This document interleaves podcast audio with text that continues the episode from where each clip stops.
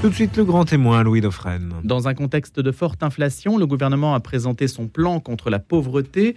Petit déjeuner gratuit à l'école, prime de reprise d'activité, place d'hébergement d'urgence euh, conservée après huit mois de reports successifs. Ce plan était particulièrement attendu par les associations. Ça s'appelle le pacte des solidarités. Il se décline en quatre grands axes la prévention de la pauvreté dès l'enfance, le retour à l'emploi, la lutte contre l'exclusion et des mesures pour que la transition écologique ne pèse pas trop sur les plus démunis. Parmi les points déjà annoncés qui figurent dans ce pacte, il y a la création, d'un pascolo pour les enfants de CM2 et la création de 200 000 places de crèche d'ici à 2030 qui vise à lutter contre la pauvreté donc dès l'enfance. C'est ce que dit Elisabeth Borne, c'est que notre modèle doit permettre l'ascension sociale. Et j'ai une conviction, dit-elle, c'est par le travail que l'on s'en sort. François Soulage nous accompagne justement pour en parler de cette question, la question euh, du plan de lutte contre la pauvreté, puis la question aussi migratoire que le pape abordera en fin de semaine aux rencontres méditerranéennes, où il est attendu vendredi. Je précise que nous y serons également. Je vous en dirai un petit peu plus une autre fois. François Soulage, ancien président du Secours catholique, économiste qui a enseigné euh, notamment à HEC, qui avait publié déjà il y a quelque temps avec Geneviève Médéviel, Immigration, pourquoi les chrétiens ne peuvent pas se taire, aux éditions de l'Atelier. Et il a monté un réseau d'épiceries sociales et solidaires à Nanterre, à la cité Pablo Picasso. Bonjour François Soulage. Bonjour. Alors j'imagine que votre réseau euh, fonctionne plutôt bien. Le réseau fonctionne hélas très bien, mais avec les difficultés qui ont d'ailleurs été soulignées hier euh, lors de la présentation du pacte des solidarités, c'est que nous avons de plus en plus de personnes qui se présentent et de moins en moins de moyens financiers. Et, donc, euh, de ce point de vue, le pacte des solidarités nous, ne nous fait guère plaisir parce que on va rajouter quelques millions, mais la question n'est pas là. D'abord, ils vont être donnés au Resto du Cœur, qui sont d'abord des systèmes de distribution alimentaire, alors que moi, je plaide depuis très longtemps pour une approche beaucoup plus digne et qui sont de véritables épiceries dans lesquelles les gens ne payent pas cher, mais qui sont la possibilité de garder un choix de produits et de se, de se de, manger mieux, plus équilibré. Combien paie-t-il et paye 15% du prix du marché. C'est-à-dire qu'aujourd'hui, vous faites un, plein pour une famille pour 10 euros. Et, mais, il nous faut trouver les produits. Or, aujourd'hui, les grandes surfaces nous donnent de moins en moins, parce que c'est le plan anti-inflation, donc elles mettent à la porte des, supermarchés des tas d'offres, et donc elles nous apportent beaucoup moins de produits. C'est dire aussi ce qui, se passe pour les restos du cœur. La difficulté actuelle, c'est que tout, tout, est axé sur les restos du cœur. Il y a d'ailleurs beaucoup de dons privés, euh, c'est très bien, mais enfin, je trouve que c'est un peu curieux de dépendre de, des, grandes, euh, des grandes fortunes euh, pour pouvoir euh, avoir des ressources. Mais les, ressources qui vont vers justement des systèmes comme des épiceries n'arrivent pas. Ou alors le, gouvernement lance des appels, ce qu'on appelle des appels à projets. Et la première ministre a annoncé qu'on allait avoir 80 millions de fonds européens. Mais les fonds européens, c'est pour la distribution gratuite. C'est-à-dire qu'on n'apporte pas la question de l'accès digne à l'alimentation. Or, aujourd'hui en France, les gens qui sont au seuil de pauvreté, souvent, ils travaillent. Ils n'ont pas envie d'avoir un accès gratuit. Ils ont envie de payer éventuellement moins cher pour pouvoir se faire un petit peu d'épargne. Et, nous n'arrivons pas à faire comprendre ce système. L'accès digne à l'alimentation, c'est des gens qui choisissent. Nous, dans notre épicerie, je constate par exemple combien les personnes euh, accèdent de plus en plus aux fruits et légumes auxquels ils n'accèdent pas d'habitude. Mais il nous faut pour ça un accueil, un accompagnement. On est, vraiment dans le, dans le bénévolat tel que, par exemple, l'Église catholique le dit, c'est-à-dire comment on fait un accompagnement de la personne là où elle veut aller dans le respect de sa dignité, de respect de la personne. Les restos du cœur, de mon point de vue, sont quand même un peu en difficulté par rapport à ça. C'est comme les colis alimentaires du secours populaire. Les gens vous disent, j'ai pas le choix. Et moi, je ne suis pas d'accord avec ça. Comment se fait-il, François Soulage, vous, l'ancien président du Secours catholique, vous, euh, l'ancien ami de Michel Rocard, euh, qui avait joué aussi un, rôle politique, puisque vous étiez proche du, gouvernement à une certaine époque, hein, quand la gauche était au pouvoir. Comment se fait-il que vous n'arriviez pas à faire valoir ce point de vue? Ben, Parce que je pense que les gens, les gens qui, qui nous gouvernent ne sont pas à ce contact. Moi, je vous avoue que depuis que je suis dans cette épicerie sociale, je vois des situations que je n'imaginais pas. Des gens qui n'ont rien où ils ont un euro par jour et par personne, c'est-à-dire rien. Et je pense qu'il euh, faut arriver à, passer du temps. Moi, le vendredi après-midi, je reçois des personnes et je discute une heure avec eux. Et je découvre des situations invraisemblables de blocage administratif, de, titres de séjour qui ne sont pas renouvelés. Et, et, ce sont des personnes qui se battent. Ce que je dis et que nous répétons au gouvernement, ces personnes-là se battent. Elles ont envie qu'on leur donne les moyens de se battre. Et elles sont dans un, dans un micmac administratif, une complexité que nos gouvernements n'arrivent pas à prendre en compte. Et ça, ça a touché aussi bien la gauche que la droite. Comment auriez-vous posé les bases d'un plan de lutte efficace? Je pense qu'il faut d'abord parler avec les personnes qui sont euh, vraiment, non seulement au contact, mais les personnes elles-mêmes. Et de ce point de vue, euh, les, grandes conventions sur euh, la, fin, la fin de vie ont montré le bon exemple. Faisons parler des gens qui, ont qui sont dans la grande précarité de leur propre situation. Et vous allez voir comment on va ressortir des situations. Nous, nous sommes pour une grande conférence de, exactement ce qui s'est passé sur la fin de vie. Moi, j'ai un ami qui a été dans cette conférence sur la fin de vie, qui est un haut fonctionnaire, et qui m'a dit, mais j'en ai, pris plein la tête car je ne pensais pas à des tas de questions qui ont été soulevées. Ben, sur la question de l'accès à l'alimentation, il faudrait faire la même chose. Donc arrêter la gestion bureaucratique et en fait les fausses bonnes idées et passer de l'autre côté et aller regarder ce que finalement un client désire, parce que le client désire, comme vous l'avez dit, payer. C'est exactement ce qu'il faut faire. Et là, pour l'instant, nous n'arrivons pas à obtenir de, de, Madame Berger, puisque c'est maintenant elle la ministre en charge, d'avoir cette, cette, ouverture complète au, langage que vont tenir les personnes qui sont directement concernées. Ce serait ça ma première euh, revendication. Mais puisque vous parliez tout à l'heure du pacte des solidarités, euh, je vous dis tout de suite, moi j'ai euh, un manque, c'est la question du logement. Ce que nous voyons, nous, aujourd'hui, dans les gens qui sont en grande précarité, c'est des gens qui n'arrivent pas à avoir un logement fixe et qui, du coup, n'ont pas d'emploi fixe parce qu'elles sont baladées du 115 euh, à un hôtel et d'un hôtel à un hébergement d'urgence. Le gouvernement annonce dans le plan de solidarité, dans le pacte des solidarités, 300 000 euh, postes d'hébergement, mais la question n'est pas là. C'est le logement, l'accès au logement social. Or, aujourd'hui, il n'y a rien. Mais pourquoi? Parce qu'il est saturé? Ah ben, le logement social est totalement saturé. Et non seulement ça, mais les, les programmes ne cessent de diminuer parce que les sociétés de HLM ont vu leurs ressources diminuer puisqu'on leur a demandé de compenser la baisse de l'APL et que par ailleurs l'État a prélevé sur leurs ressources de fonds propres. Donc elles ont moins d'argent pour lancer de nouveaux programmes.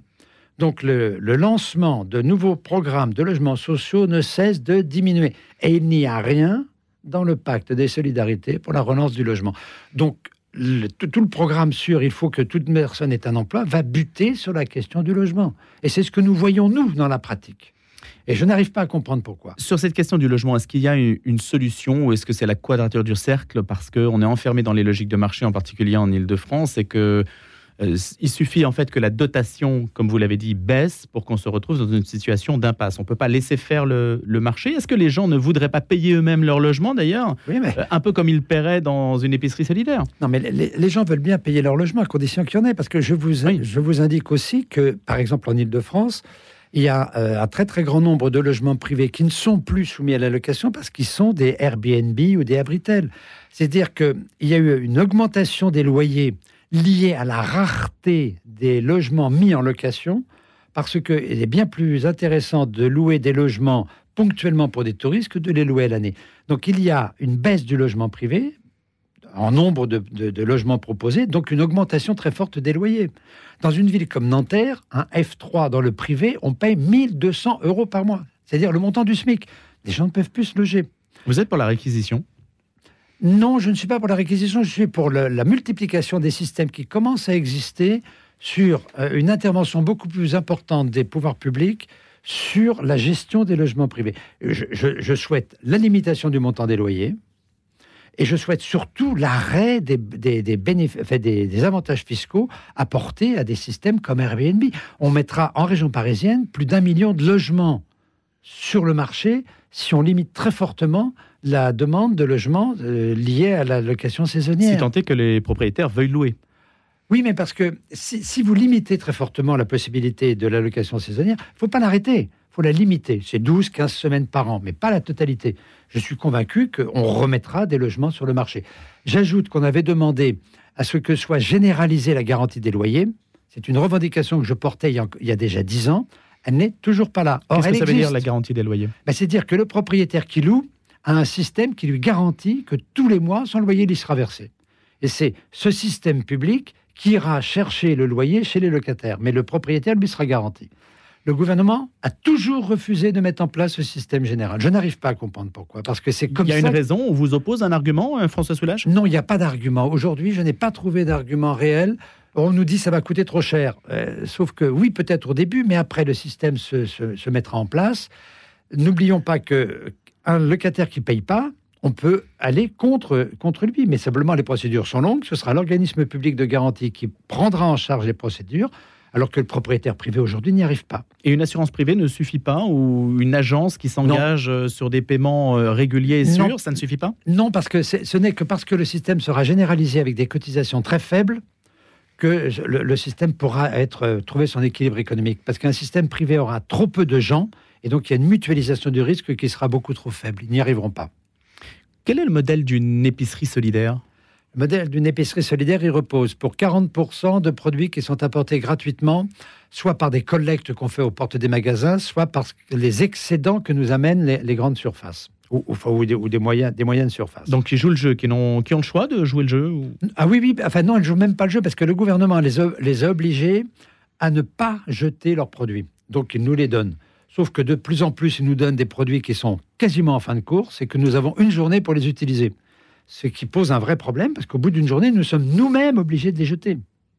Ce qui est vrai un problème. Donc ça, c'est 40%. Les 40%, c'est des achats et les 20%, c'est en gros ce que payent les personnes euh, qui viennent à l'épicerie. Mais euh, nous, étions à 30, nous étions à 50% de ramasse, on est à 40%, et là, ces derniers mois, on est plutôt à 35% de ramasse et d'apport gratuit. Donc les achats, c'est 40, 45, 50%, et nous n'avons pas les ressources pour ça. Et les ressources, vous voudriez qu'elles soient publiques plutôt que privées Quand vous dites euh, ah ce n'est pas normal que ça dépende des grandes fortunes, à côté de ça, la philanthropie américaine a aussi du bon. Oui, mais alors, ce qu'il y a, c'est que ça introduit beaucoup de différences entre les épiceries qui sont euh, bien placées et celles qui sont mal placées. Donc nous, nous par exemple, le, le gouvernement a monté un fonds qui s'appelle Mieux manger pour tous. Nous avions demandé que les fonds privés apportent, soient apportés à ce fonds national, qui, lui, les répartira en fonction des besoins. Tandis qu'aujourd'hui, bah, les Restos du Cœur vont toucher énormément d'argent et d'autres structures, qui sont quand même pratiquement 70% du reste, ne touchera quasiment rien. Donc il y a une espèce d'inégalité. Donc voilà, versons un fonds national qui répartira en fonction des besoins. Alors François Soulage, on voit bien les limites hein, de la parole publique, de la puissance publique en matière de lutte contre la pauvreté. Est-ce que l'inflation hypothèque de toute façon tout effort de pouvoir résorber quoi que ce soit. Soyons pas défaitistes, mais partons, soyons lucides. L'inflation rend la situation euh, extrêmement compliquée parce que les pouvoirs publics réagiront toujours à partir de ce qu'ils auront constaté. Donc l'inflation, elle est là, euh, on l'a pendant six mois, un an, et puis au bout d'un an, on augmente les retraites. Mais pendant un an, on a subi l'inflation. Et donc il y a toujours un retard. on n'arrive pas aujourd'hui à anticiper les, conséquences de l'inflation. Il y a d'ailleurs une raison très simple c'est que le budget de l'État lui-même n'anticipe pas les augmentations de l'inflation. Donc, il n'a pas forcément les ressources. Donc, c'est très compliqué. Euh, c'est pour ça qu'aujourd'hui, par exemple, sur, les retraites, on est toujours en retard sur l'inflation. Sur les minima sociaux, on est toujours en retard. J'ajoute que sur le, le, pacte des solidarités, il n'y a rien sur l'augmentation des minima sociaux. Donc, le retard continue à s'accumuler. Or, les minima sociaux, c'est ce qui permet à 15 millions, à 15% des Français de s'en sortir. Et donc, tout retard sur les minima sociaux va provoquer un accroissement de la pauvreté. Je vous rappelle que depuis, euh, ben d'ailleurs depuis Macron, mais, mais sous Hollande, c'était pareil, le taux de pauvreté reste à 14% en France. Et, il ne baisse plus. Qu'est-ce qui mesure la pauvreté?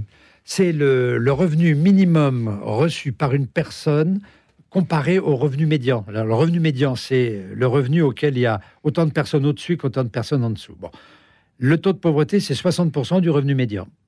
Aujourd'hui, c'est 1102 euros par mois pour une personne. C'est ça le, taux de pauvreté. On parle en brut ou en net? En net. Hein, c'est l'ensemble des ressources touchées par les personnes. Et aujourd'hui, on est à 14% de la population qui n'a pas ce 1100 pour une personne. Pour deux personnes, c'est 1650. Et quand il y a deux enfants, c'est 2300 quand même. Hein. Un couple avec deux enfants, le minimum, le seuil de pauvreté à 2300. 14% de la population française n'a pas ce montant-là. Depuis 2019, vous avez quitté en 2019 le Oui, mais avant c'était déjà pareil. On était à 14%. Ça fait, ça fait 15 ans qu'on est à 14% du taux de pauvreté. Ça n'a pas changé. Finalement, euh, quelles que soient les politiques publiques menées et les aléas de l'économie, la France peut se réjouir d'une certaine stabilité. On peut, on peut se contenter d'une stabilité, mais enfin, ça fait quand même un sur 7. Et ça quand même On est quand même la cinquième puissance euh, du monde, avec euh, tout de même des, des inégalités qui, qui sont assez importante. Je, moi, je n'arrive pas à m'en contenter.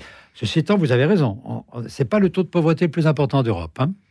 Mais, mais c'est un Français sur sept qui n'arrive pas à vivre dignement. Où est-il, François Soulage, le taux de pauvreté le plus important en Europe? Eh ben, Actuellement, c'est 17% en Allemagne, par exemple. Vous voyez, c'est tout à fait C'est l'Allemagne qui euh, arrive en tête. Ah oui, l'Italie en est à 18 ou 19% Non, non, la, France, de ce point de vue, se porte pas trop mal. Donc grâce au filet social. Oui, oui, oui, tout à fait. Ah ben, ben c'est aussi pour ça qu'on dit, on dit aujourd'hui qu'il y a en France énormément de prélèvements sociaux. Mais heureusement pour nous, on a euh, un système de, sanitaire, la couverture à 100% des, des longues maladies. On est pratiquement le seul pays qui a ce type de couverture. Donc moi, je me réjouis qu'on ait autant de prélèvements sociaux parce que ça nous permet d'avoir euh, un filet de sécurité considérable, y compris pour les 14% qui sont sous le seuil de pauvreté. Et ça, c'est quand même un, grand bienfait de notre, de notre système euh, social français. François Soulage, est-ce que vous acquiescez à l'idée qu'il y a hum, selon une certaine formule, un appel d'air en France de populations déshéritées venant du Sud, qui viennent d'arriver, qui continuent à arriver, qui s'appellent les migrants, qui est d'ailleurs une sorte d'étiquette un petit peu curieuse, enfin un petit peu curieuse parce qu'il y a une forme d'anonymisation à travers cette étiquette. Alors, on a dit par exemple qu'à Menton, ça n'était pas un camp de migrants qu'on installait, mais qu'on les mettait dans des baraquements pour s'occuper de ces personnes, après ce qui s'est passé à Lampedusa. Est-ce que vous estimez que mécaniquement, il va y avoir euh, l'Afrique qui va se déverser en Europe? Alors, il y a, deux, éléments de réponse. Le premier, c'est l'appel d'air. Il faut savoir que la France n'est pas, et de loin, le pays d'Europe qui a, accueilli le plus de réfugiés ces temps-ci.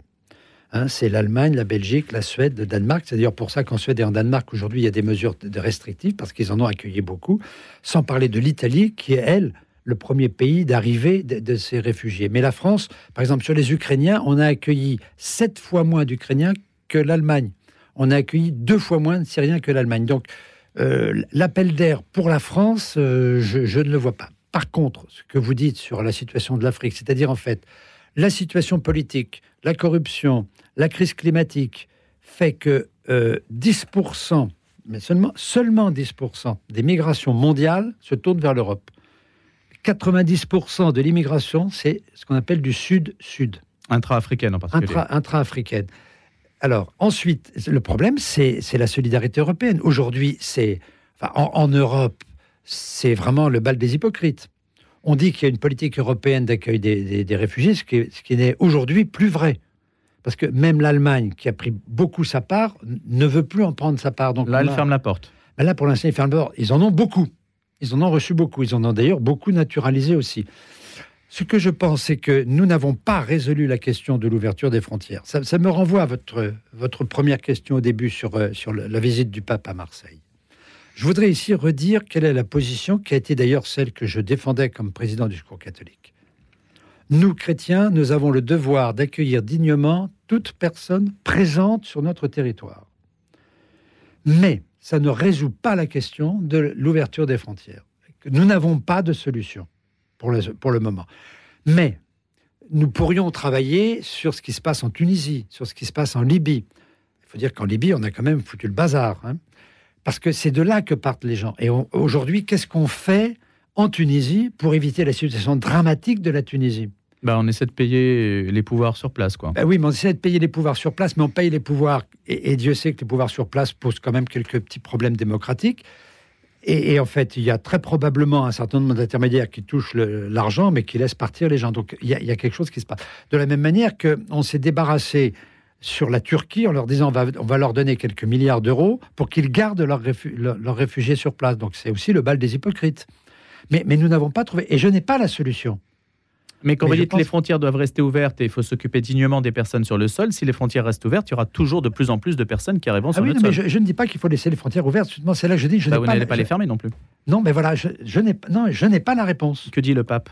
Le pape, il est, il est dans une situation qui est un peu ambiguë parce que lui, au fond de lui-même, il dit il faut pas fermer les frontières. Mais en même temps, il dit il faut que les personnes puissent vivre dignement dans leur propre pays. Donc il faut absolument arriver à ce que dans les, dix années qui viennent, on ait une aide au développement de ces pays. Seulement pour ça, il faut s'attaquer ici aussi au régime de ces pays. Quand on voit les coups d'État qui se développent en Afrique, et, on sait que c'est simplement des militaires qui prennent la place des dirigeants actuels pour, pour s'accaparer les quelques richesses du pays. Il ne faut pas se raconter d'histoire. Hein. Les coups d'État, ce pas du tout des coups d'État démocratiques. Les départs de ces pays vont continuer. Ceci étant, ce n'est que la moitié des arrivées en France. Hein. L'année dernière, c'est Afghans, Syriens, Turcs, Georgiens qui sont majoritairement arrivés en France. Ce pas les Africains. Donc on est dans une situation... Là aussi, c'est une question de régime. Hein. Ah ben, c'est aussi une question de régime. Et c'est ça, la, question, elle est politique. Donc tant qu'on aura euh, des régimes de ce type et qu'on continuera, parce que nous, la France, on a quand même une vraie responsabilité quand on voit l'attitude des régimes africains. Hein. Il faut savoir qu'il y a quand même derrière des intérêts économiques importants qui ont fait qu'on n'a pas bougé. Et on constate des départs considérables d'Africains et on n'a objectivement rien fait. Et là aussi, hein, la gauche comme la droite, hein, on n'a rien fait pour que ces États puissent fonctionner normalement et se développer. La vraie solution, elle est là, mais elle sera longue. Et d'ici là, nous devrons pouvoir intégrer un plus grand nombre de gens. Mais c'est un discours, François Soulage, sur le développement des pays euh, pauvres. C'est un discours qu'on entend depuis. Oui, oui, mais on n'a pas pris. Oui, mais on n'a pas pris les moyens. On n'a pas pris les moyens. Quand vous allez en Afrique, j'ai eu l'occasion d'y aller à plusieurs reprises, je, vois bien ce qui se passe. Nous sommes encore des néocolonialistes de ce point de vue, sur le plan économique. Je ne dis pas sur le plan politique, mais sur le plan économique, on est des, néocolonialistes. On ne s'intéresse qu'à nos intérêts et on laisse tomber tous les aspects politiques et, donc de la population. Le, niveau d'éducation, euh, ça ne marche pas, ça ne fonctionne pas. Et pourtant, la démographie africaine va être est déjà extrêmement forte, en tout cas au, Sahel. Oui, alors là encore, si on avait un, vrai effort de développement, on verrait la, démographie progressivement se stabiliser, ce qui n'est pas le cas. Curieusement, le Nigeria, qui est le pays le plus développé d'Afrique, voit sa, démographie dégringoler, parce qu'il y a un développement euh, ce n'est pas le cas dans les pays ex-francophones. Euh, comment expliquez-vous qu'à l'égard du pape François, il y a, euh, des catholiques français ne savent pas très bien sur quel pied danser Et d'ailleurs, vous avez dit en même temps, mmh. le en même temps est révélateur aussi d'une forme d'incertitude. parce que je, crois que le pape François, il est dans son rôle de rappeler la question de l'accueil de tous les réfugiés. regardez bien, il parle des réfugiés, et il ne parle pas de l'ensemble des migrants. Et, les réfugiés, l'avantage de parler des réfugiés, c'est qu'il y a des lois internationales et que celles-ci doivent être respectées. Moi, une de mes positions, c'est de dire élargissons le champ du droit d'asile, élargissons le champ donc avec une, une, loi qui nous permettrait de dire pour un plus grand nombre de personnes, elles ont le droit d'être dans notre pays. Donc par exemple les climatiques par exemple, les climatiques, elle avait un certain nombre de critères un peu précis qui nous permettraient de dire là, ceux-là, on les accueille, et les autres, nous ne les accueillons pas. Et donc, nous, nous faire, là, pour eux, c'est le retour vers leur pays. Je crois que c'est la position vers laquelle Vous êtes pour l'OQTF, en fait, que ce soit respecté, les OQTF, obligation à quitter le territoire français Oui, lorsque, à condition que le statut de réfugié soit très fortement élargi. Donc ça, ce serait une possibilité, une ouverture oui. euh, pour qu'on prenne davantage en compte des situations diverses et qu'en même temps on soit plus ferme quand celle-ci euh, celle ne répond pas aux critères. Tout simplement. exactement ça. On va rester sur ces considérations. Merci beaucoup, François Soulage d'être venu nous en parler ce matin. Je ne dis pas en écho à la visite du pape, parce qu'on va voir ce que le pape dit précisément vendredi et samedi. Nous serons à Marseille. Merci de nous avoir fait profiter donc de votre expertise. Je rappelle que vous avez monté un réseau d'épiceries sociales et solidaires à Nanterre, ancien président du Secours catholique. À bientôt.